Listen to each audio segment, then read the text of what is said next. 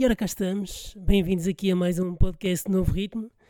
Esta semana tenho aqui comigo um convidado especial, de seu nome Gel, ou agora mais conhecido como Tio Gel. Bem-vindo, Gel, aqui ao podcast Olá. Novo Ritmo. Olá a todos que estão a ouvir. Olá, Pedro. Olá. Olha, Obrigado pelo convite.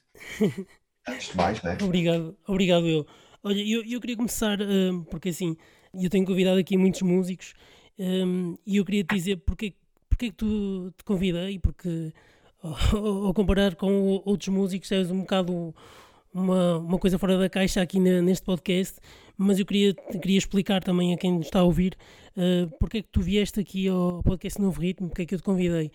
Porquê? Porque eu também fui sempre, sempre assim um bocado, tive esta cena um bocado maluca. E eu, quando comecei a fazer música, hum, eu, eu gostava muito de fazer letras, e de- mas nunca tinha tido assim a oportunidade para, para fazer. E também usava muito o humor, como tu, para fazer letras de músicas e assim. E então eu pegava em paródias de músicas, eh, de, fazia paródias de músicas de, sei lá, dos Oasis e de, de outras bandas. E há muita gente ainda que ouve a música dos Eagles, a mais conhecida, ah, dos Eagles, e eh, ainda não consegue dissociar a música dos Eagles e não ouvir a minha letra a cantar, que tinha muitas asneiras por trás, não é? Ah, e ainda, ainda há muita gente que não consegue dissociar. E eu acho que tu também és um, um gajo que faz um pouco isso, segue um pouco Sim. essa linha, e, ah, e, e eu, e por isso é que tu convidei aqui, porque acho que é, tu és fundamental isso. Mas eu, eu queria, eu queria te perguntar, porque tu, as tuas músicas que tu fazes, elas têm sempre alguma mensagem, não é? Têm sempre alguma coisa por trás, um conteúdo, não é? Ou seja, nem, eh, tem sempre letra, não é? Uhum. Eu faço as músicas para eu cantar ou para dizer alguma coisa. Sim. Portanto, logo tendo letra, tem que ter alguma mensagem, mesmo que seja Ah, uma sim. mensagem subliminar ou uma mensagem minimal, não é? Às Sim. vezes é a mensagem também que a, que a música pede. Mas sim, eu as músicas que eu faço, faço sempre músicas com letras. Portanto, Uhum. sim, está sempre ligada à palavra, não é? Sim, sim, eu estou a falar mais porque assim, eu, eu agora também faço música mais, sei lá, mais a, puxar para o sentimento e assim, música mais. eh, e, tu, e tu não, tu foste sempre uma pessoa que tinha. Não, eu, eu, eu comecei assim. Ah, Eu quando, eu quando comecei na música, hum, o- o- eu gravei um álbum na altura, isto é em 2002, uhum, 2001, 2002. Eu lancei um álbum que era um álbum, ou seja, dito sério, ou seja, Uhum. não, era, não, é- não, tinha, não tinha nada de comédia. Uh, e eram músicas de sentimento, não é? Algumas de amor, outras de, sei lá, mas, mas músicas introspectivas, por assim dizer, não era música de dança. Mas depois, quando comecei a fazer os meus videoclipes dessas músicas sérias, sim, o pessoal via os videoclipes e ria-se bué pois, ideias que eu tinha para os videoclipes e isso é que me começou a abrir um bocado ah, os olhos para que, e com conselhos de alguns amigos e amigas que estavam ao meu lado a dizer pá, se calhar devia experimentar a comédia porque depois para a música séria aquilo não, não rendia muito, estás a ver? E então Sim. quando eu comecei a, a fazer comédia e uhum, depois comecei a, a- fazer também a, a música a servir a comédia, não é? uhum, com tipo os Kalashnikov, os Homens da Luta, etc. Aí é que consegui levar, levar o patamar da música para mim mais alto, chegar a mais gente com a música, mas aí já com a comédia por trás, não é? claro. Não, não, eu, eu por acaso ia pegar aí, porque eu ainda fui recordar agora com a- quando, te, quando te chamei, foi, foi hoje recordar outra vez a- as músicas de, desse álbum, a casca desse álbum, Homens- demasiado concentrado em mim e Ah, também sim, sim, esse o primeiro álbum. Sim, sim, sim. Sim, Viola vi- Elétrica. viola elétrica também fui ouvir. Um, e, e acho que é um- e eu por acaso ia pegar um, bocado nisso, não, não sei se concordas comigo ou não, um, mas, mas isto eu, eu acho que a tua situação foi um bocado a espécie do, do filme do, do Joker, que, que ele também queria ser uma coisa e depois foi para, para outra. Uh, Sim, não sei, Sim, sim, sim. não sei Não. se concordas. Ah, eu acho que não vou chegar ao ponto do Joker, Ah, tornar-me sim, uma série. O pessoal pode ter calma, que eu acho que não vou para aí. Mas, mas sim, no, no aspecto do acidente, estás tu a falar, não é? sim, sim, sim. não ser algo pensado. Sim, sim, a minha vida está cheia dessas coisas.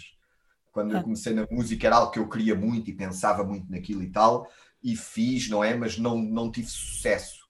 Uhum, Só depois com a comédia, que foi algo que apareceu por acaso, é que consegui ter sucesso e aí começar a, a, fazer música e continuo sempre a fazer música, mas aí já com a capa da comédia, não é? Yeah. E esse para mim é um bocadinho, não é o segredo, mas é, não é segredo, toda a gente vê, não é? Mas é um bocadinho a minha fórmula hoje em dia de encarar a música, porque eu, para mim a música está sempre presente no que eu faço. Sim. Eu, para mim, o meu primeiro amor, por assim, ou o meu grande amor em termos artísticos é a música. A comédia é algo que eu também gosto, uhum. mas que vem depois, né? Mas que uhum. me ajudou muito a fazer música. Por exemplo, eu ganhei, a gente, nós, os Homens de Luta, ganhámos o Festival da Canção. Sim. Né? E éramos um grupo de comédia, mas que fazia música, não é? Sim. E ali, em competição com outros músicos, ganhámos.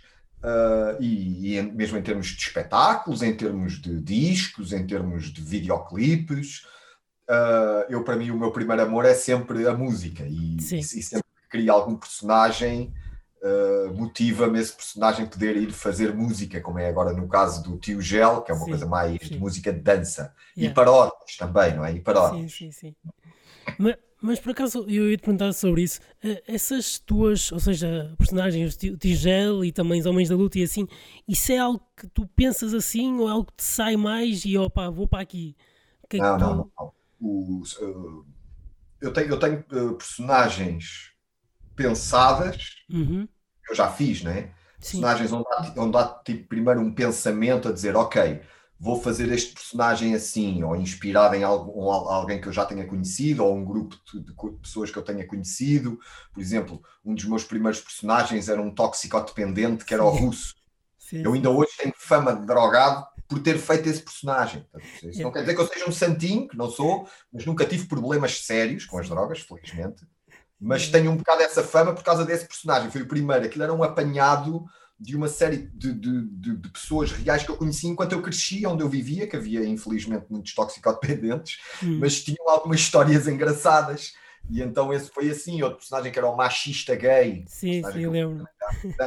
Era pensado na onda de atacar um bocadinho o machismo, mas uhum. depois personagens género os homens da luta, já era algo que, que, foi de criação espontânea. Eu, uma vez eu e o meu irmão estarmos juntos e estarmos a ver televisão e vermos uma manifestação na televisão e começámos a falar um com o outro a brincar, é pá, ó camarada, isto, olha, a luta hoje foi mais ou menos, pá, talvez amanhã seja melhor, e aí é pá, se calhar temos aqui qualquer coisa. Como este personagem do tio Gel, né? Uhum. Foi algo que eu fiz um vídeo primeiro a dançar, a rir-me um bocadinho Sim. e a falar do género de de treino que eu faria à base de sal grosso sim, para sim, estar magro, sim. não é?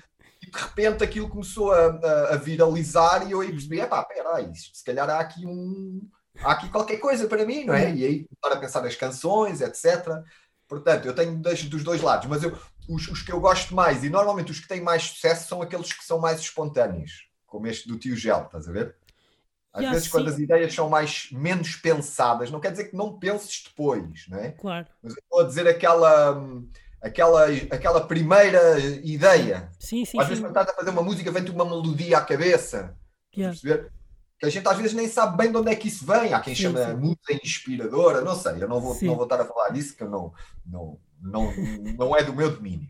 Mas às vezes acontece, não é? Eu já me aconteceu uh, acordar e estar a sonhar com uma letra de uma canção e, e fazê-la. Sim. Sabes? Isso é fixe. Isso é... Portanto, nunca se sabe bem, parece que isto anda um bocadinho no ar às vezes e a gente às vezes apanha-as no ar, não é? Sim, eu, eu, por acaso, eu já não sei quem é que eu vi, eu vi, eu vi alguém a dizer, já não sei onde é que foi, que nós tínhamos tipo uma espécie de, de antenas e conseguíamos Sim. apanhar às vezes Uh, essas antenas de inspiração chegavam até nós. É tipo uma, uma teoria assim, conspiração. É, ou seja, pela a gente se estudar um bocadinho de física, não é? Sim. Física, os elementos, uh, a energia está em todo o lado, não é? Sim, sim, sim. Magnéticos, ou seja, há, há magnetismo, há energia nos corpos, não é? Às uhum. vezes, ou seja, quem é que nunca tocou em alguma coisa e levou um choque, ter um choque, estarmos carregados de energia, sim. isso acontece, não é? E eu, e eu acho que a, a, criação artística tem um pouco a ver com essa energia também, não é? Há alturas, por exemplo, se, se às vezes uma grande tristeza uhum. pode ser inspiração. No momento em que uma pessoa está muito triste, isso acontece na música muitas vezes, mas não só na música, noutras artes também. Às vezes estares muito triste pode resultar em algo muito bonito. Sim, sim, sim, sim.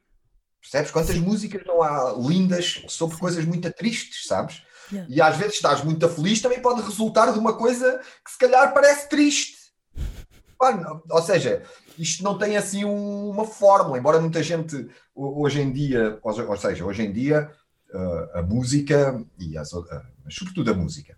Sim. A música é matemática, não é? A música é uma, é uma arte que é quantificada. Há notas, há sim. tempos, há harmonias, há sim, melodias, sim. há ritmos, há andamentos, há géneros de música, etc. Tu hoje, ainda por cima, com a ajuda dos computadores, é pá, eu posso sentar-me aqui, olha, quer fazer um rock, yeah, venho aqui, uma bateria rock e faço um yeah. rock, ou quer fazer uma ópera e faço uma ópera, não é? Isso é bom, essa facilidade. Só que às vezes o, o, o que é mais bonito e o que bate mais são pequenas coisas que são muito humanas, sabes? Sim, sim, sim. Às vezes uma melodia, uma frase, a maneira como uma, como uma melodia é feita, como uma palavra entra dentro de um, de um, dessa mesma melodia, como é que às vezes um jogo de palavras te leva para um lado qualquer, sabes? Isso aí é, há, há sempre um elemento que é um bocadinho mágico. Às vezes até a própria interpretação do próprio artista, não é? E às vezes coisas, acontece muito na música, às vezes um artista fazer uma música sobre algo muito pessoal seu, uhum. algo que se passou com ele especificamente, e, e, milhões de pessoas se identificarem com aquilo, não com o episódio concreto em si, mas com aquilo que essa pessoa está a passar. Muitas vezes as músicas mais populares vêm de coisas muito pessoais, episódios muito pessoais. Às vezes músicas até com nomes de pessoas, com nomes de ruas, com situações concretas, hum. As pessoas ouvem e nunca viveram aquilo, mas que se identificam. A música uhum. tem esse lado. Eu chamo-lhe mágico, ou seja, não quer dizer que seja como o mágico de Luís de Matos, né? não, atenção. Mas, mas é algo que nós não conseguimos explicar. Eu, para mim, a beleza da música é essa, não é? Porque é que porque é que a gente gosta de certas músicas e de outras não gostamos tanto. Né? Eu, eu posso gostar de uma música muito e tu ouvires e ela não te dizer nada. Sim, sim, sim. Certo? A música tem essa beleza democrática, não é? E às vezes, e o que acontece às vezes também é, hoje não, não gostas desta música e amanhã se calhar já gostas. É, acontece. Ou hoje gosto e amanhã já não gosto tanto. Sim, acontece. Sim, sim. A mim acontece-me. Havia artistas que eu ouvia em miúdo e adorava. Uhum. Ah, quando está a falar em miúdos, mas já com alguma, ou seja, com 17, 18, 19 anos, que a gente está na adolescência e, e a, a, ligação à música até se intensifica não é? nessa altura, e que hoje pá, não me dizem nada. Pá, porque naquela altura parecia tipo que eram escritas para mim, e hoje eu penso, pá, já não, não me identifico com aquilo, não é? A música também vai se adaptando à, à nossa vida.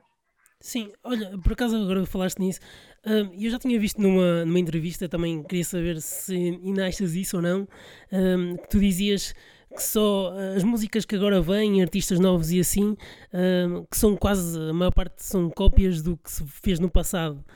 Tu ainda concordas com isso? Achas que ainda há artistas novos a fazerem músicas boas há, ou não? Há, há, sempre, há sempre novidade. Há sempre novidade, há sempre novidade. Só que nós não nos podemos esquecer que a música como uma. como. Eu não lhe chamaria, ou seja, não lhe chamaria uma ciência, a música não é uma ciência, é uma arte, não é? Uhum. Mas é uma arte que é quantificada, tipo, tu tens sete notas e cinco menores, não é? Tens o Dó, Ré, Mi, Fá, Sol, Lá, Si, Dó, e depois tens cinco meios tons, não é? Por assim dizer.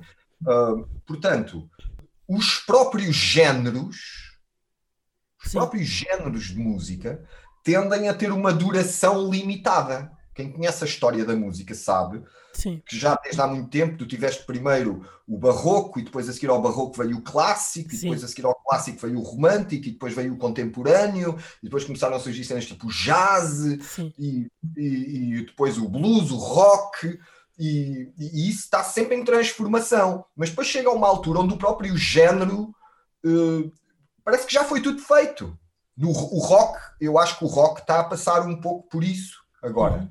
Ou seja, todo o rock que surge hoje em dia soa a qualquer rock que já foi feito. Ou seja, o próprio género está.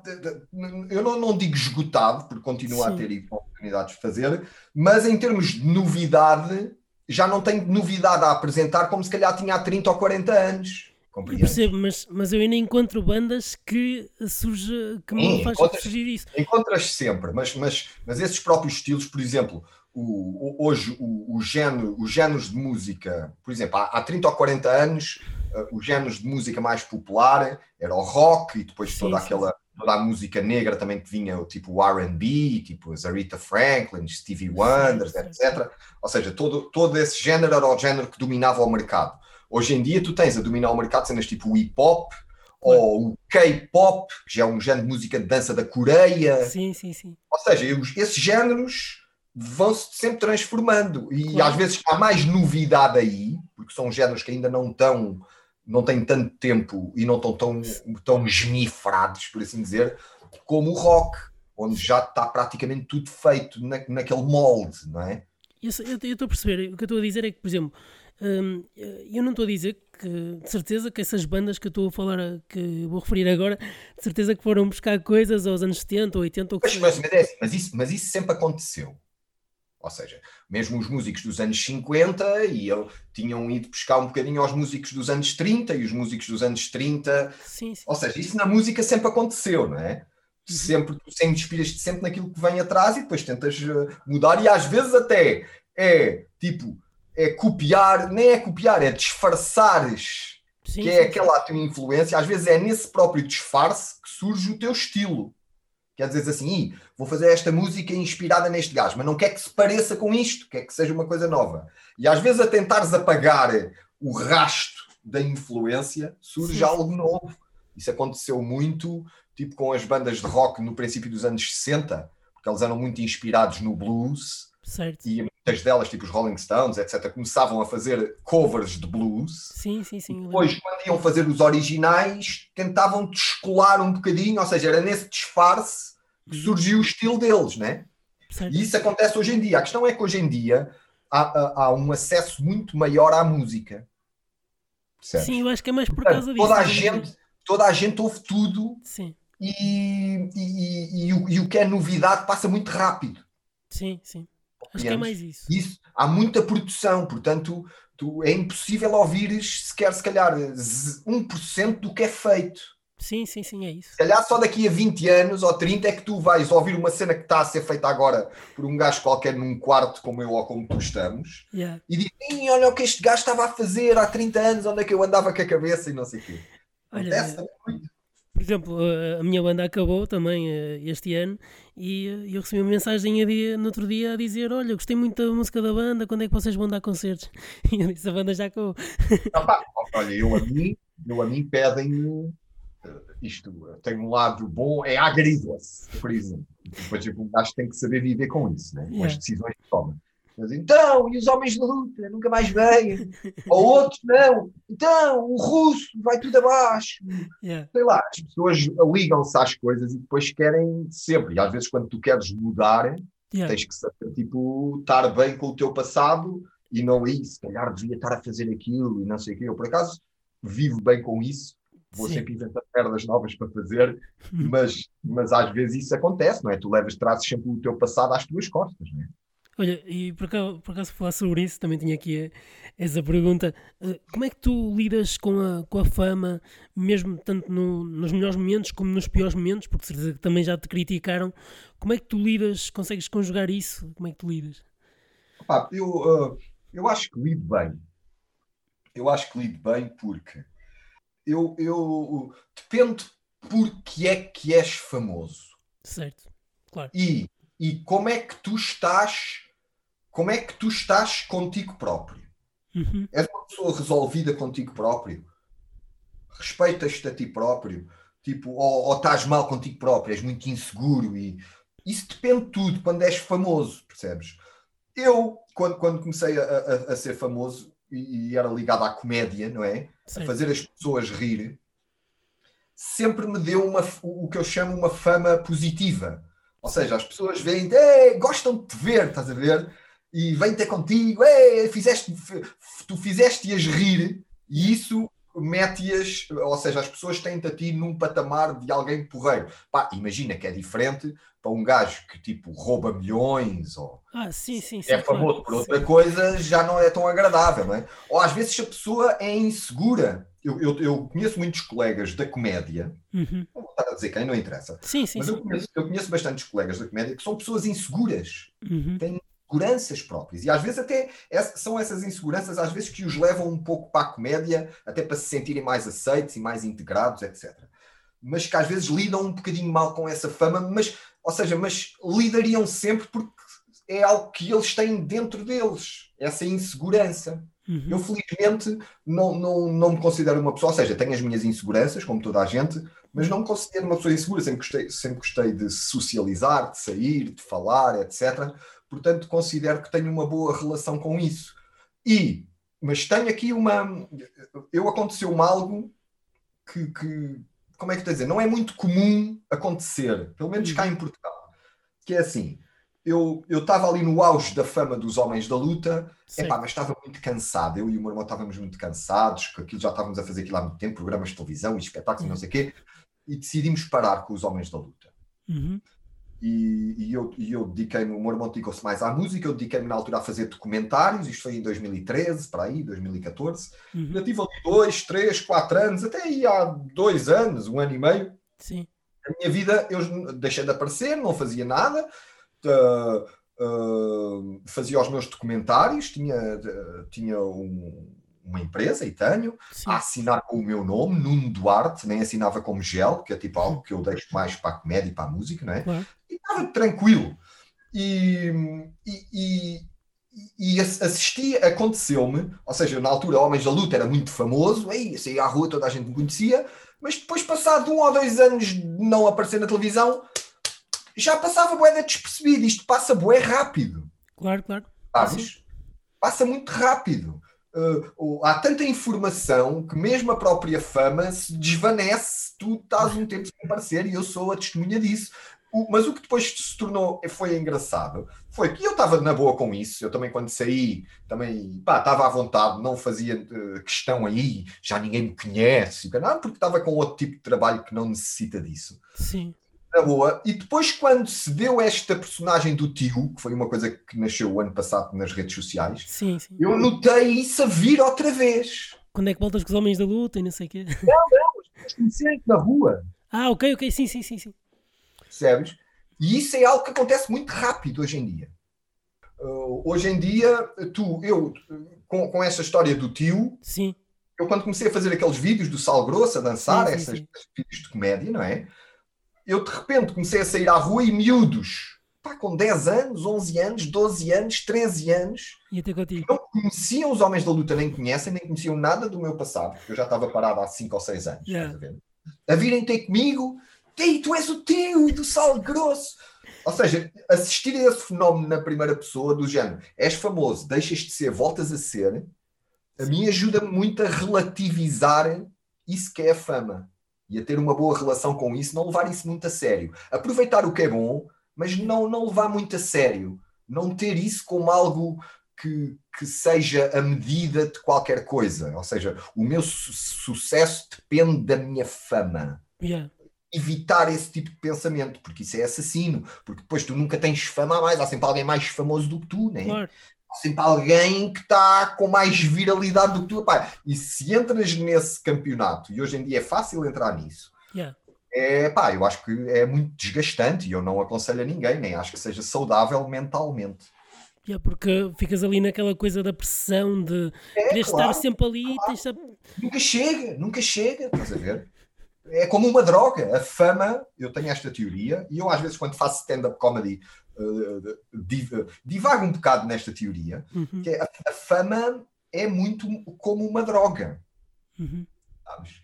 Uh, tu ficas agarrado à fama. Compreendes? E nunca é como a primeira vez, porque quando tu começas a ser famoso, sabes? Certo. E eu, eu já vivi isso, que é de repente ninguém te conhecer, a- começam-te a conhecer, é pá, realmente aquilo enche o teu ego, né? Yeah. Olha, nos sítios toda a gente te conhece e tal. Epá, e é muito fácil tu ficares ficares iludido com isso, com o valor disso. Porque Yeah. depois já não te conhecem, ou seja, tu não és pior por não te conhecerem. São fases, é como as marés no mar. Às vezes há maré cheia, outras a maré vazia, e hoje em dia é tudo. E eu sei disso porque já lá estive. Às vezes, quando tu estás no, com, com uma posição muito visível, tu, tu tens essa fama e às vezes até a, a riqueza material também, mas tu quase tu não usufruis. Eu conheço gente assim também. Vive tão obcecada com aquilo e manter e ser o que é que eu vou fazer agora para ser ainda maior, não sei quê, que não usufruem Yeah, das cenas boas que têm tipo a fama, o sucesso, mesmo o dinheiro, etc. claro. Ah, Estão portanto, obcecadas ali eu- com eu- não é? é, é, tu só, tu só te podes medir pela medida própria nesta vida. E eu, e eu que sou uma pessoa que sou competitivo, Uhum. eu gosto, gosto de saber o que é que os colegas estão a fazer e pode-me motivar, e está a fazer isto e também quer fazer uma cena assim, etc. Isso não, não é isso que, tu- que se deve abdicar. Deve-se ter é tudo, como diz este personagem, com muita calma. Conseguires dosear, ok, é isto, epá, mas eu agora também quero fazer isto à minha maneira. Não me interessa. Ou seja, quero ter isto, sucesso, mas quero fazê-lo à minha maneira. Uma maneira que me permita ter- estar bem comigo próprio. Uhum. Percebo. Percebo. Portanto, é essa um bocadinho a minha linha hoje em dia. Não, eu, ia- eu ia dizer que eu, eu quando lembro-me uma vez quando dei um concerto hum, que eu disse um bocado isso porque estava o bar cheio e estava toda a gente a, gritar, a aplaudir, não é? Ah, pela banda, pronto, eu estava a gostar ah, e eu disse um bocado isso, hoje está aqui tudo aqui a, aplaudir, mas amanhã tipo, nós já não somos ninguém. Mas esse aplauso é assim. Não, ah, não, não quer dizer que tu subestimes aquilo que a arte te dá, seja a comédia, a música, etc. Porque é realmente prazeroso e bom, não é? Claro, claro, claro. a gente dar um espetáculo as pessoas gostarem do que nós fazemos. Não há, não há melhor sensação que essa, sabes? Sim, O, o, o que eu digo é tu não te, não te medires por isso. uhum. Gostares disso, fazeres isso, dares o teu melhor, sempre. Yeah. Mas às vezes, por, por exemplo, eu já me aconteceu eu fazer coisas que eu gosto muito Uhum. E essas coisas não terem sucesso. E, e- e às vezes nesse ponto tu tens de dizer assim, epá, tens que se aceitar, sabes? Tens que Yeah. aceitar e pensar, pronto, ok, eu gosto muito, mas as pessoas não gostam tanto. Isso não quer dizer que a coisa não seja boa, não. É assim. E às vezes coisas que às vezes vêm do nada que tu pensas que é uma macacada, olha, tipo isto do sal grosso, uma Yeah. coisa que... E de repente as pessoas gostam muito daquilo. Yeah. E tu, epá, apanha-te de surpresa. Yeah. Epá, dá para todos os lados. Agora, o, eu, tento sempre medir a minha vida, ou seja, eu, eu, eu tenho um péssimo sentido do, daquilo que é gestão de carreira. Pois é, é isso que eu te Fala ia muito perguntar. hoje em dia na sociedade. Eu sou péssimo a isso, mas se calhar também sou o exemplo que é possível sobreviver sem ser uh, guiado só por essa gestão de carreira como algo primário. Uhum. Porque eu gosto de fazer coisas, por exemplo, eu quando faço os meus documentários, eu sei que os meus documentários não vão ser vistos por muita gente Uhum. porque não há muita gente que goste desse género. Mas eu gosto. Percebes? E eu às vezes ganho dinheiro num lado a fazer coisas que eu também gosto, Sei. mas que têm mais sucesso.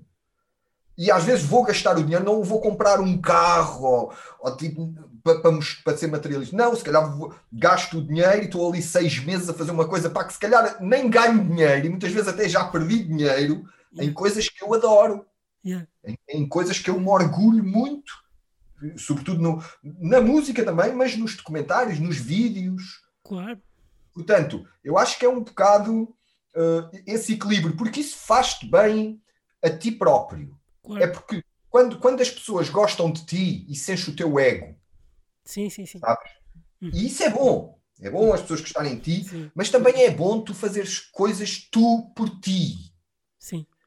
Pá, sem sequer pensar se vão gostar ou não vão gostar. Vais fazer porque eu quero fazer isto. Yeah.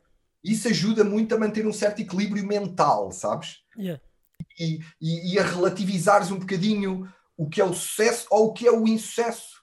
Percebes? eu, Sim, para sim. mim, eu tenho coisas pouquíssimo vistas, minhas, que eu adoro e considero, se calhar, das minhas melhores coisas que eu já fiz. Yeah. E tenho outras com milhões de cliques que eu também gosto, mas que eu digo assim, pá, se calhar não é a melhor cena que eu já fiz, né? Sim. É pá, mas isso é como é, né? Olha, e é, é, por isso que eu, que eu faço aqui este podcast, que eu estou a gastar dinheiro com isto todos os meses, mas é uma coisa que me dá prazer, porque é pá, estar a entrevistar pessoas que admiro e curto, e pá, estou aqui na boa, estou É descontraído, isso, é isso, é isso. Isso é É. melhor porque se tu tivesse essa ideia e não fizesses, por causa, aí não vou estar a gastar dinheiro e tal, Yeah. isso corrói-te por dentro, sabes? Isso não deixa- é mais difícil seres feliz quando tens coisas que tu queres fazer e não fazes. Yeah. E às vezes por motivos que são puramente materiais ou até de o que é que os outros vão pensar. Né? Às vezes é muito isso. Às vezes uh, uh, as, uh, as pessoas preocupam-se muito o que é que os outros vão pensar. O que é que os outros vão pensar se eu fizer isto? Epá, e, e pela minha experiência, as cenas mais fixes é quando tu estás-te a cagar para o que é que os Yeah. outros vão pensar. Percebes? Olha, o que é que os outros vão pensar? Ou, ou seja, estamos a falar de uma cena artística, não estamos a falar de ir assaltar uma joalharia nem nada, não, calma, né, pessoal? Mas na, na cena artística, às vezes, esse, essa liberdade tem um preço realmente. uhum. O preço é abdicar de algumas outras coisas. Sim, se sim, calhar sim. coisas que têm mais a ver, e aquilo tem de sucesso e tal, mas se calhar está mais preso do que outros que não têm, que só faz mesmo o que gosta e o que quer. sim. Compreendes? Sim, sim. Ah, fala, falar nisso, eu, eu, este ano já fui ver pá, duas ou três vezes essa cena. Que há uma, uma cena tua que para mim é épica, que é aquela cena no, na SIC Radical, ah, em que metes o João Manzarra dentro de um, de um caixote de lixo. Isso para mim é, é das maiores cenas de sempre. E eu queria Pá, mas saber- olha, eu devo dizer que a culpa foi do Manzarra. O Manzarra é que disse: Olha, no fim do programa vamos ali à minha secretária e tu mandas tudo para o lixo. E eu, ok, então no fim vamos lá. Epá, e ele, como estava no caminho, olha, foi ele também tudo para o lixo. Ele disse que era para ir tudo para o lixo, eu mandei tudo para o lixo. Mas eu gosto, eu gosto muito do João Manzarra. Um grande beijinho para o João Manzarra. Yeah. Não, mas aquilo foi tão. Opa, não sei explicar aquilo. Eu, vi- eu acho que estava a ver em foi espontâneo, estás a ver? Era Yeah. aquilo que nós estávamos a falar da espontaneidade. Sim, sim. foi espontâneo. Às vezes ah, ah, eu sou um grande adepto da espontaneidade Yeah. e quem conhece o meu trabalho sabe disso, né? E, e às vezes essa- a, espontaneidade traz, traz esses momentos epá, que eu acho que são quase impossíveis de escrever, Sim, compreendes? Sim. Às sim, vezes o, o improviso, a própria situação é a própria criação, sim. compreendes? E depois, e depois, se calhar, vais a contar a alguém que fizeste isto ou aquilo, e se calhar a pessoa não- nem se vai achar tanta piada, mas É, calhar. ou seja, por isso- é que é, por isso é que tu filmas, né? Sim, sim, sim. sim. tinha um, uma- um amigo meu, já falecido, era um técnico de som, foi uma pessoa que me ajudou muito Uhum. no princípio da minha carreira, quando, porque eu na altura era roadie, trabalhava Sim. como técnico backline pós The Gift, Uhum. mas para juntar dinheiro para fazer a minha música. Uhum. E eles também davam-me acesso lá ao estúdio que eles tinham, que era um ótimo estúdio, e, e pronto, e éramos amigos, e então eu ali nesse, nesse, nesse tempo trabalhava com eles. E havia um técnico que era o João Bourbon, Uhum. e que ele tinha um estúdio também e que me, pá, e que me, me chamava lá e estava uh, comigo a ajudar-me a trabalhar a minha música, sem pedir nada, porque ele sabia que eu também pouco tinha, estás a perceber? Uhum. Mas por, por gostar de mim e por gostar da minha música e, e por gostar também de, de eu fazer rir, éramos amigos, mas eu gostava muito de o pôr a rir e, Yeah. e conseguia, não é? E ele tinha uma frase que eu nunca me esqueci, que era assim: o, o, o, o processo criativo no audiovisual, Uhum. o processo criativo, ou seja, quando estás a gravar áudio, vídeo, ou áudio e vídeo, ou música, Uhum. ou videoclipes, ou, ou seja o que for, o processo criativo começa quando carregas no REC.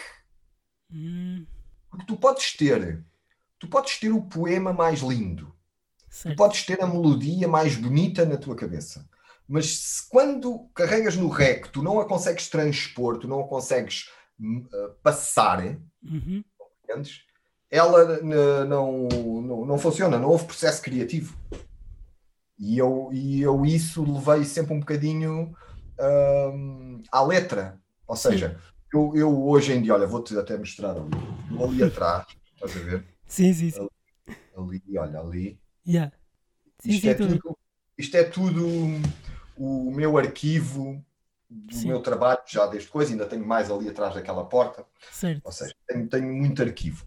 E eu tenho muitas horas de coisas que eu nunca editei, porque eu pensava assim, ou seja, imagina, a gente, eu ia para. Estava a fazer os Homens da Luta. Certo. A gente ia para a rua fazer uma coisa qualquer. A gente, se calhar, estava duas horas na rua a filmar. E dessas duas horas eu só usava aí quatro minutos ou cinco. E tudo o resto eu tenho ali. Estás a ver? Isso. Ou seja, eu grava, grava, grava. E a gente existia, não é? E depois chegávamos, e deixa lá, olha, isto foi fixe, isto foi fixe. E tem muita coisa que, que, ou seja, já nem me lembro o que é que ali tem, estás a perceber? Mas ali está, estás a ver? Até para um dia, seja eu, ou seja a minha filha, ou os meus netos, ou qualquer coisa, se tiverem curiosidade, ali estará. Yeah. E eu, e eu sempre fui muito fã, ou seja, sempre foi um bocadinho esse meu método uh, do, do metagravar. Vamos, o interesse é estar a gravar, é estar a acontecer, percebes? E, e assim tenho guiado um bocadinho o meu, a minha vida, nessa espontaneidade. Yeah, porque vo- vocês, eh, os homens da luta, principalmente, eh, que eu acompanhei mais, vocês foram para todo lado, até para os Estados Unidos foram vocês. eh, foi, foi uma coisa impressionante também ter sido horas a gravar ali. Olha, mas, mas também tivemos nisso, uh, fomos privilegiados, porque se calhar foi o, foi o fim, nós apanhámos o fim de uma era e o Certo, princípio de outra era. certo. Uhum, Ou seja, uh, eu quando comecei a fazer comédia, uhum. foi na RTP2. Uh, não, minto, foi no Cabaré da Coxa, na SIC Radical. Sim, sim, sim. Onde um canal como a SIC Radical Uhum. epá, tinha uma grande audiência e tinha impacto. Se fazes uma coisa na SIC Radical, tinha impacto. Não havia, era pré-YouTube, pré-Facebook, pré essas coisas todas. Sim, não sim. havia essas coisas, estás a perceber? E, e isso fazia com que tu, se estavas na televisão, tinhas realmente uma plataforma para te tornares conhecido por muita gente. Uhum. E, e- e nós ainda fomos os privilegiados disso, de ter programas na televisão, ou por exemplo, fomos para a América uma data de meses com a SIC Radical a pagar-nos, né? não ganhámos muito porque gastámos lá tudo, mas fomos, né? pudemos ir e, e- fizemos. Né? Ah, e isso hoje em dia ah, acabou um pouco essa era. A cena Uhum. da internet tem muita coisa boa que permite tu fazeres as coisas em qualquer lado. Tu vais para a América, não precisas levar uma câmara de não sei quantos mil euros e micro. Não, tu basta levar o telemóvel e fazes Yeah. um programa na América. Yeah. Mas por outro lado, hum, havia, havia uma possibilidade na, na televisão de teres uma da, da tua mensagem passar mais transversalmente. Hoje em dia é tudo mais segmentado. Mesmo que tenha muitas coisas, tu às vezes nem, nem, nem estás muito tempo a ver, Uhum. Percebes? Sim, sim, sim. Isso nós apanhámos essa mudança. Eu apanhei na minha vida essa mudança, né? Essa mudança das vezes, ou seja, até quando era mais miúdo, nem computadores a ver, né? Nem telemóveis, nem nada. Compreendes? Da gente Tinha- ter um canal de televisão, havia um, dois canais, RTP1 e RTP2, mas uma só começava às seis da tarde. E se calhar foi seja, isso. uma cena que dava na televisão, na cena da música, isso eh, tinha muito impacto cá. Pá, tipo, imagina, primeira vez que eu vi tipo chutes Uhum. Epá, aquilo foi um acontecimento. Sabes? Para um miúdo, eu devia ter, sei lá, uns 10 anos, para aí, Uhum. um pouco mais, ou menos. E, e pá, quem é que são estes? São daqui de Portugal. Era uma cena tipo, parecia que uns extraterrestres, né? Gente, ok, ouvia falar que havia lá fora o rock e não sei o quê, mas em Portugal também há? E a, e a cantarem na tua língua? Sim, sim. Hoje em dia isso não é tanto assim, né? Hoje em dia, Yeah. ah, sai um, amanhã, hoje é uma música que está a bater bué, amanhã já ninguém se lembra dela, Hum. já, já passou, estás a perceber? Nisso houve uma grande mudança. Mas, mas se calhar foi essa, essa parte de se calhar não, não estar assim o, o- quando, tu, quando tu começaste na, na adolescência e mais para a frente o, o mundo não estar assim, se calhar foi isso que te fez, eh, sei lá, tentar ser diferente, tentar ser criativo, eh, porque se calhar não havia tantas formas de distração como há agora, não é?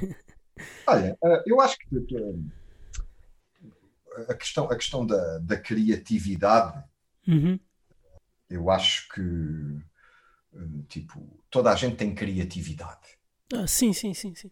Toda a gente tem inteligência. Pá, calhar uns têm uma inteligência mais. Há pessoas que têm muitos, uma inteligência, e isso até é estudado. Há, há pessoas que têm um, um- nível de inteligência muito alto, Uhum. mas que depois, junto das outras pessoas, são quase pessoas deficientes. Sim, antissociais.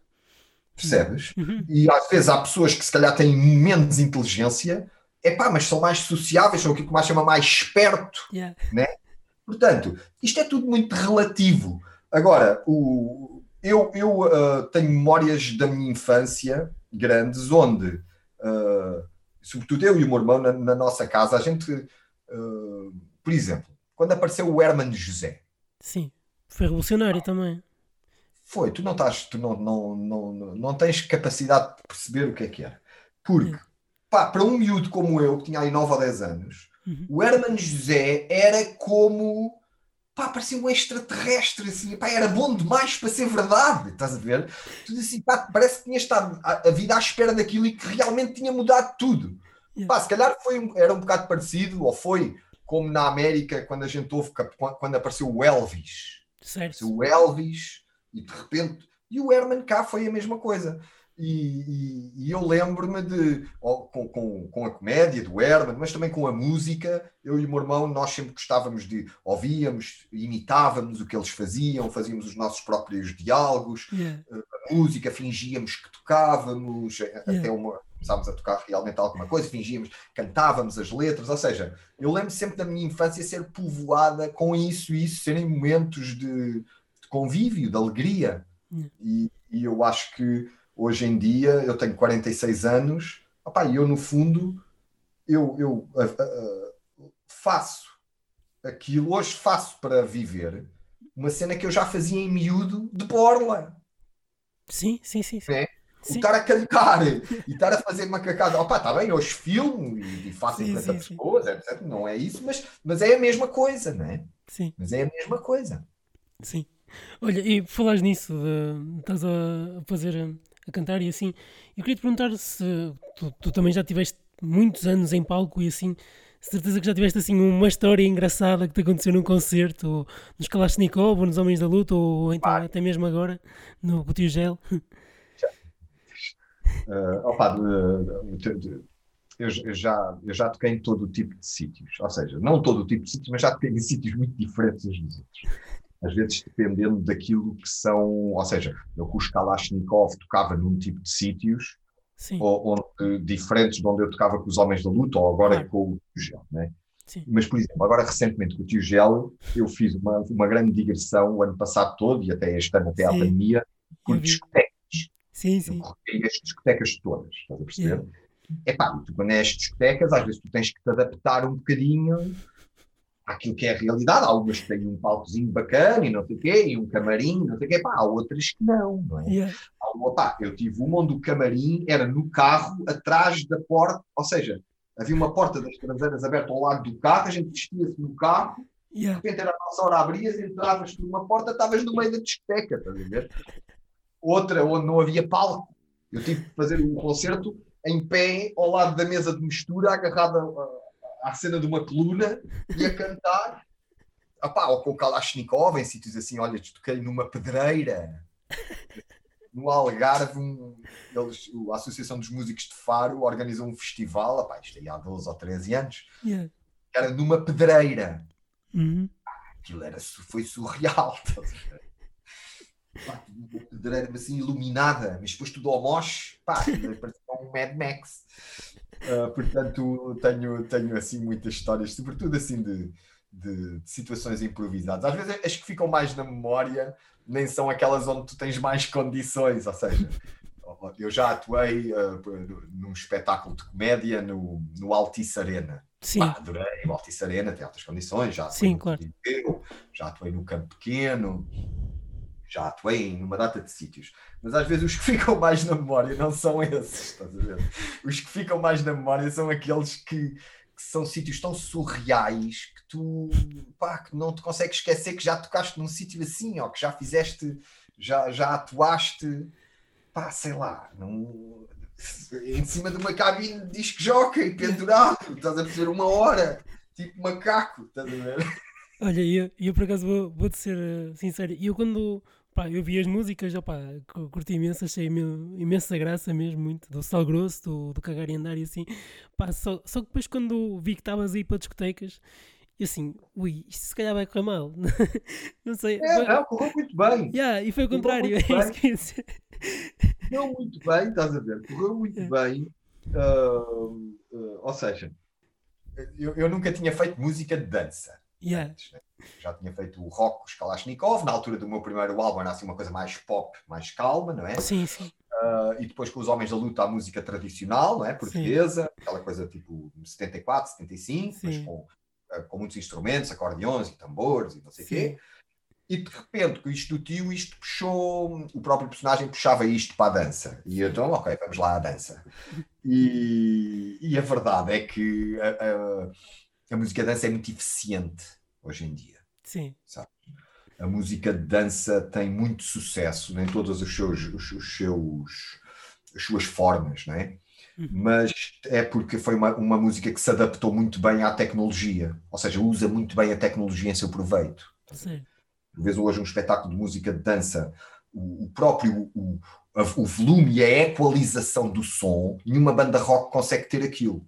Sim, sim, estou a perceber. Porque como é tudo digital, consegues ter um nível de, de sonoro, não é? Uhum. Que o rock, porque são instrumentos diferentes, analógicos, não tem. O tipo de kick que tu tens, o tipo de grave que tu tens, Uhum. os tipos de média agudos que tu tens nos leads, a maneira como depois consegues conjugar isso com cenas tipo vídeos e ah, efeitos e fumos e fogos. É, um, é uma cena completamente diferente daquilo que era tipo os Homens da Luta, né?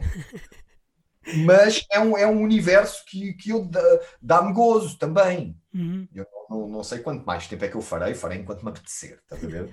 Mas, mas é algo que eu estou a gostar e é algo que eu sinto, por exemplo, a música de dança é um, é um campo onde ainda há muito por fazer. Sim. Compreendes? Há muita tipo, há muito tipo de fusão para ser feita, Uhum. compreendes? E então eu mais, mais uns tempinhos vou andar a fazê-la. E eh, estavas a pensar fazer um, um álbum neste ano? Eh, Porque já tinhas Não, eu não, vou, eu não vou fazer álbum, eu vou lançando música a música. Ah, ok. Para mim o conceito de álbum está ultrapassado. Epá, pelo menos neste, nesta vertente da música de dança que eu estou a fazer, eu acho que não faz sentido os álbuns. Acho que nem al- poucos artistas da música de dança lançam álbuns. Isto hoje em dia é música a música, sabe? Sim, sim. Eu já, As músicas já têm fo- uma- As músicas têm uma duração curta. Tu, hoje em dia, um artista se está um ano, um artista que queira estar ah, tipo ah, com espetáculos e, e- e ter um bom nível de visualizações no YouTube, nas plataformas, para, para gerar algum rendimento, não pode estar eh, um ano sem, ou seja, ter uma, músicas espaçadas por um ano. Não, nem seis meses. Estás a perceber? Sim. Antigamente uma, uma banda lançava um álbum, esse álbum, eles viviam à pala desse álbum 3 e 4 anos, às vezes. Sim. Percebes? Ficavam dois, três, um single por ano, ou de dois singles por ano, ou seja, de um álbum tirar três, quatro singles e estar dois, três anos depois na estrada à conta desse álbum e tal. Esse tempo mudou agora, meu. esse tempo mudou. Yeah. E tu notas isso também em, em estilos como o hip hop, onde os artistas lançam muito, percebes? Lançam Sim, muito, sim, sim. muitos sons, produz-se muito hoje, porque também é mais fácil produzir, não é? Eu Claro. lembro quando eu comecei um gajo para ir para um estúdio, ou tinhas um amigo, como eu tive, felizmente, ah pá, ou então tinhas que ter dinheiro para poder passar 10 horas num estúdio ah, ou mais, né? A, Sim. fazer uma música com qualidade. Sim, sim, sim. Hoje em dia não, hoje em dia qualquer um de nós tem um estúdio num quarto, meu. Sim, um sim, sim, é isso. Microfone. acaso- Estes, né? Yeah, Uma caixinha destas, né? yeah, Uma é caixinha. isso. É isso. Ah, E tenho aqui um, e tenho aqui um estúdio que, que me permite fazer um som como qualquer outro. Yeah. E por acaso agora estou a gravar assim, também estou a fazer um projeto e estou a gravar assim com um amigo, mas opá, agora com esta cena da pandemia até paramos um bocadinho, mas A minha Mas- veio alterar isto tudo muito. um yeah, yeah, yeah. mas, mas espero que isto dê, dê a volta pá, e, para ti também porque Vai dar, vai dar para todos. Para todos, se calhar para todos não, mas, mas vai dar e eu acho que vamos rapidamente voltar àquilo que nós tínhamos como normalidade. Eu acho que se, para o ano, daqui a um ano, acho que já o Covid já é passado. É, tu também fizeste uma, uma música disso agora há pouco tempo do, do Uma Covid. paródia. Fiz uma paródia. Este, este personagem do, do tio Gel, do Sal Grosso, Hum, tem uma coisa que me agrada muito. hum, que é a única coisa que ele me pede a mim, esse personagem, é que eu esteja bem disposto. yeah. uh, com, com, os Homens da Luta, com os Kalashnikov, ou seja, eram personagens que pediam outro tipo de, de, de coisas. Às vezes yeah. mais revoltado, mas também pronto, a dar uma piada, ou um bocadinho mais raivoso, Sim. por causa do estilo de música que farias. Este não, este é só estar bem disposto e dançar. Portanto, as paródias eu tenho feito durante este ano várias paródias, já fiz com os Queen, já fiz com a Billie Eilish, Sim. já fiz com os Smiths, agora fiz esta com os Specials do Covid. Sim. E, e, continuarei a fazer. Intermeado vou metendo mais umas, uns originais também. E, e espero para o ano, é pá, espero para o ano no verão a gente já andar todos aí na estrada outra vez, a é. fazer a nossa vida. E eu espero conseguir te dar um abraço um dia, não sei. Acho de certeza. Porque, porque pá, é. Acho de certeza. Só não dás, só seja, só se não for possível isto é comigo, né? Mas espero. Tu és da onde? Eu sou do Porto. Uh, pá, uh... Ah, então, no Porto vou de certeza.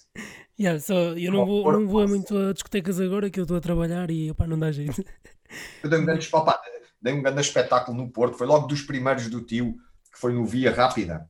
Pois, eu sei, eu sei, eu sei. Só que eu estava é, a trabalhar. Por acaso diverti-me bastante nesse espetáculo. Foi logo, foi, salvo erro, o segundo espetáculo que eu fiz do tio.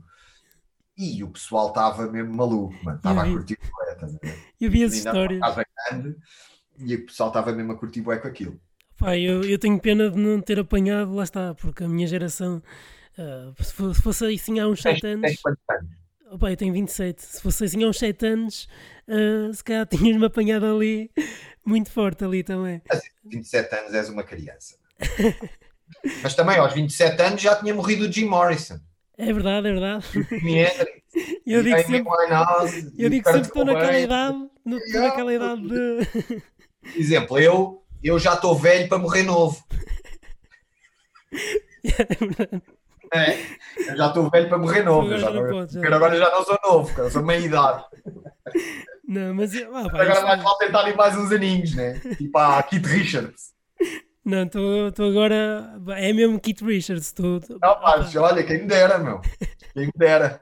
Com o espírito que tu tens, opá. Quem me dera, cara. Quem me dera. Ou Iggy Pop também. Olha, é um esse, velho esse ainda está tá enérgico. E esse está é? sempre em altas, meu. Está sempre. Ah, tá, tá, tá, tá. impressionante. O gajo mantém-se ali com uma postura eh, impressionante. Mas... Ele estava para cá vir este ano. Estava, estava. Estava. E ao, ao Vilar de Mouros, acho eu. Vilar de Mouros. Era, pá, Vilar de Mouros. Yeah, foi pena. Pode ser que eles passem para o ano. a ver, a ver. Ou seja, nisto, nisto dos festivais, uh, pronto, é, é, é, algo onde eu também trabalho já há muitos anos. Eu, eu sou responsável ali pelo palco da comédia do Alive, ah, do, não sabia. Live, e também sou responsável pelo palco da comédia do Sol da Caparica, sou eu que faço a curadoria desses palcos, né? Uhum. E, e, mesmo de antes, já que os Homens da Luta no Alive toquei muitas vezes, uhum. Kalashnikov toquei no palco principal no Alive em 2008, tenho uma relação de grande amizade com as pessoas que organizam o Alive, portanto conheço bem essa realidade. Uhum. E, e, foi, é um grande desafio, ainda está a ser, ou seja, estamos todos com esperança que, que este próximo ano já possa existir a live e os outros festivais também. Ah, claro, sim, Mas há um grande nível de incerteza e parte dessa incerteza tem a ver com os próprios artistas que muitos não se querem comprometer um, a vir para a estrada. Tu não sabes quem é que virá para a estrada, não é? Yeah. Compreendes? Sim, sim. Por exemplo, imagina, numa situação normal, um gajo como o Iggy Pop, ou os Rolling Stones, ou sei lá, os ACDC, ou qualquer, qualquer banda, né? Sim. Uh, ou seja, dizem, ok, vamos aí o espetáculo, se calhar marcam um ano antes, está marcado, nesse dia estamos aí, no país começam-se a vender os bilhetes, etc. Hoje em dia isso não está tão garantido, percebes? Porque se calhar ninguém quer arriscar a, a um prazo longo, Sim. dizer assim, senhor, vou estar aí, não sei o quê, com risco de cancelar, não é? Sim, e depois também outra coisa que eu também já reparei muito nisso, eh, porque também acompanho os cartazes, é que muitos artistas marcam, ou seja, quando é para marcar em Portugal, também marcam em Espanha, França, não sei, não sei quantos, os, os países ao lado também. Sim, e, claro, e... são, são turnés, obviamente, não é? Então vem dizer, Sim. uma banda tipo, imagina, quando vem uma banda, eh, vamos imaginar uma banda grande, de género Pearl Jam. Sim. Quando Pearl Jam vai para a estrada, opá, são se calhar diretamente vêm dezenas de pessoas, se não centenas. Ou seja, é, é os, os, que estão no back-office a trabalhar, mais os técnicos que vêm, muitas vezes vêm com o próprio equipamento, às vezes vêm dois palcos, ou seja, eles estão com um palco em Lisboa, já está uma equipa a montar o palco no, em Madrid, onde eles vão no dia a seguir, e depois, ou seja, os palcos estão sempre adiantados, e essa, é toda essa estrutura pá, isso não se marca de um dia para o outro, né? Claro. Isso requer meses de, de, preparação, orçamentos, etc. E, e quando a gente fala que, uh, que, que, pronto, que este setor, que é o nosso, da música, foi e da, do, dos espetáculos, é muito afetado, não, os espetáculos não é só os artistas. Claro, claro. Ou seja, os artistas são uma minoria dentro de, de uma indústria pá, que é gigante, que vai desde roadies, técnicos, promotores, roadies, técnicos, pessoas que trabalham nas editoras que também estão dependentes dos espetáculos, o merchandising, uhum. tudo o que está à volta de um, de um, espetáculo, quem lá monta a cena da cerveja, quem lá monta o gajo que vai vender os hambúrgueres, mais o gajo que está uh, de, com, que monta as casas de banho, Sim. ou seja, são centenas, milhares de pessoas a trabalhar e que, opa, e que paradas é fedido. Portanto, sim. eu como estou um pouco um pensamento positivo, eu acredito ah, que para o ano, no verão, já vamos ter festivais. Aí eu também, que eu até tenho bilhetes aqui que já para o ano, porque este ano comprei para o Superbox Super Rock também e também não tive hipótese de, de ir ao Superbox Super Rock. Uh, e pronto, e outros festivais também queria ir, não, não consegui. É, isto uh, agora, uh, o, um, ou seja, este, este ano, como ano atípico foi, porque isto não é uma coisa normal, não é? Claro, claro. O cancelamento dos festivais, as pessoas até instintivamente já não vão estar a comprar um bilhete. Por exemplo, quem é que vai agora comprar um bilhete para uma cena que tu nem sabes se vai acontecer no verão? Yeah. Portanto, essa confiança vai ter que ser conquistada, não é? Sim.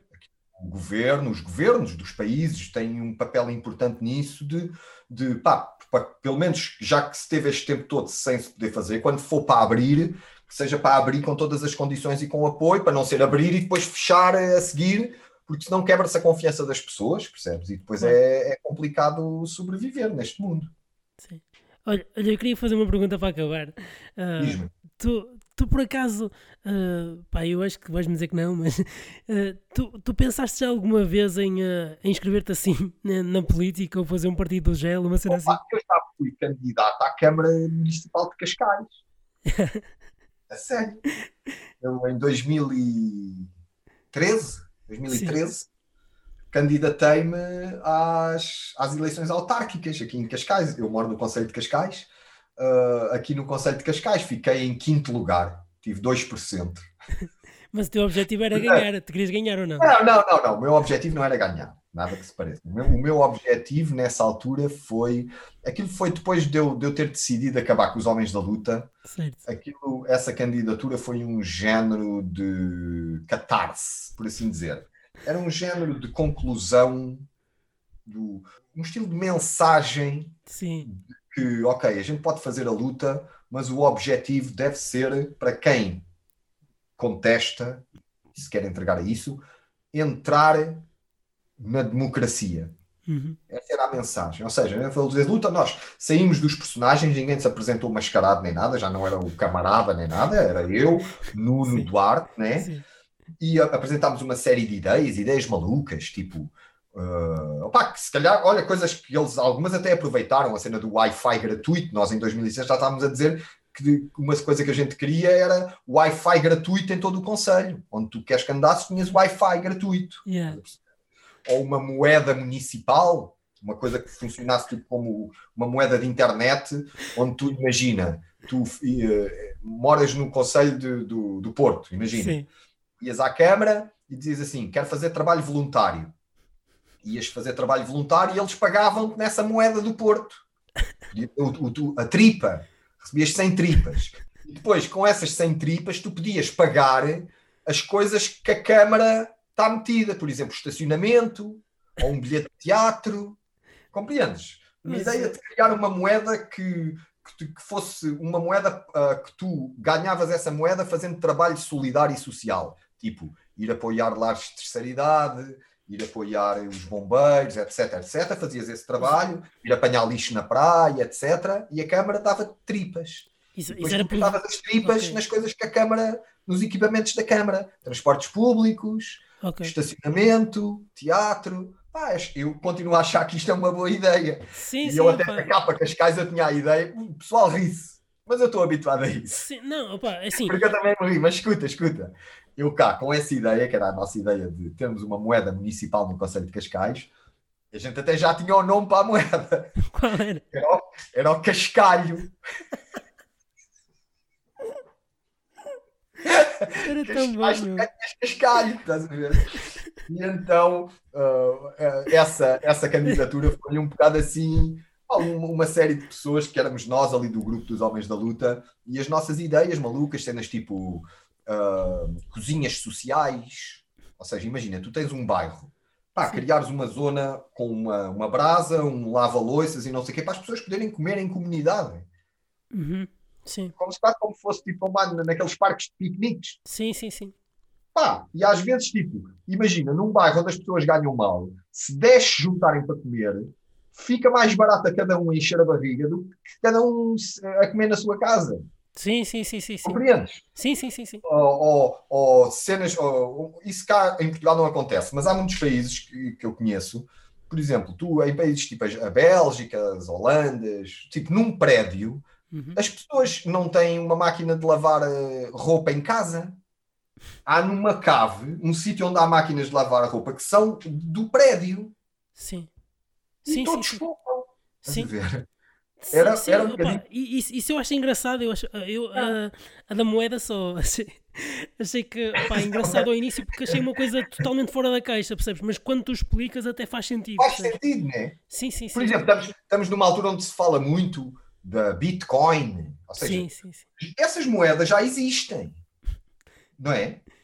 Há os bitcoins e os litcoins, ou seja, a gente ouve falar disso e é verdade, não é? Uhum. Ou seja, era adaptar um bocadinho essa realidade para uma realidade onde, onde as pessoas pudessem fazer trabalho social e ser pagas sem serem dinheiro, com outras coisas que na volta também têm valor, não é? Ir ao teatro, transportes públicos, etc.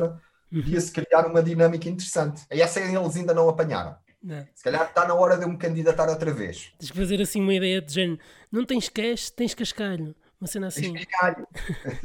Ajuda e ganha cascalho. Mas Cascalho. olha, eu, dá- Para, terminar, é assim, eu, eu, uh, gostei de fazer essa experiência, até hoje ainda não senti necessidade, nem assim um grande ímpeto de voltar a fazer. Não digo que nunca mais me candidatarei a nada, não vou dizer isso. Um dia mais à frente pode dar-me essa vontade, e como sou um cidadão de pleno direito, posso fazê-lo, mas uh, aprendi uma coisa, uh, uh, vi uma coisa que eu não gostei muito, que foi a abstenção. Pois, Aqui em Cascais, e Cascais é um, é, se calhar é um dos conselhos com o melhor nível de vida em Portugal. certo. E aqui em Cascais a abstenção foi quase 70%, meu. Jesus. 70% de pessoas que não votaram. Num conselho onde tem um grande nível de alfabetização, os rendimentos são altos, etc. Portanto, pá, isso deixou-me um bocado triste, Sim, compreendes? Não que viessem votar em mim, nem era isso. É pá, mas que votem, que Sim, votem. claro, é? claro, claro.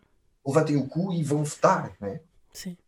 Pá, é, não sei, isto é um bocado também uh, a apelação e depois também aquela cena do ah, não sei para que eu vou votar, são todos corruptos, é um bocado- não sei lá, não sei. há uma, há uma, há uma, yeah, há uma ideia.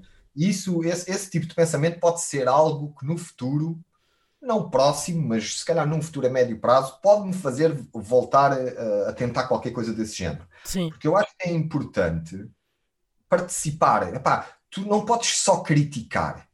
uhum, Não- eu acho que as pessoas devem ter o direito à crítica. Liberdade de expressão, pá, sou completamente a favor disso. É um dos princípios que eu mais acredito. Tens liberdade de expressão para te exprimires. claro. É pá, mas uh, quando, quando tu uh, tens muita crítica, ó, sobretudo à cena política, não é? É pá, essa crítica só é realmente uh, só é realmente útil se tu também estiveres disposto a entrar. Se tu também estiveres disposto, não. Então aqui estão as minhas ideias. Ó, quero me juntar a um partido, quero formar um partido, quero me juntar a, uma- um grupo de, de cidadãos que moram ao pé de mim na junta de freguesia e quero me candidatar à junta de freguesia. Porque estar só de fora a mandar habitate, é pá, para mim é insosso, como diz o tio de Sal Grosso. Portanto, nem, nem que seja um pouco por esse exemplo, eu, eu, eu gosto de ver as candidaturas, mesmo com gajos que eu discordo completamente, alguns até abomino claro. o que possam, eles defendem, mas a, mas a beleza da democracia é mesmo essa, essa possibilidade de participação. E às vezes esse pensamento, e às vezes muita gente que manda esse pensamento, são gente que está até acima na, no, no extrato social, mas que manda para baixo este pensamento que eles são todos iguais, portanto deixa até estar em casa, que isto votes tu, em quem votes é a mesma coisa.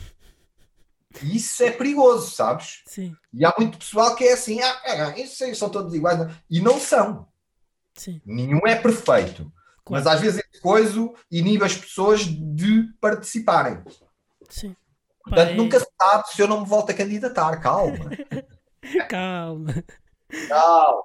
Olha, uh, obrigado, Gel. Um, Pedro, obrigado, eu, amigo. Deixa-me só despedir aqui do, do pessoal, do, dos ouvintes. Pessoal, fica aqui a conversa com o Gel. Uh, espero que fiquem bem. Mandem sugestões para o novo ritmo.gmail.com e já sabem, até ao próximo ritmo.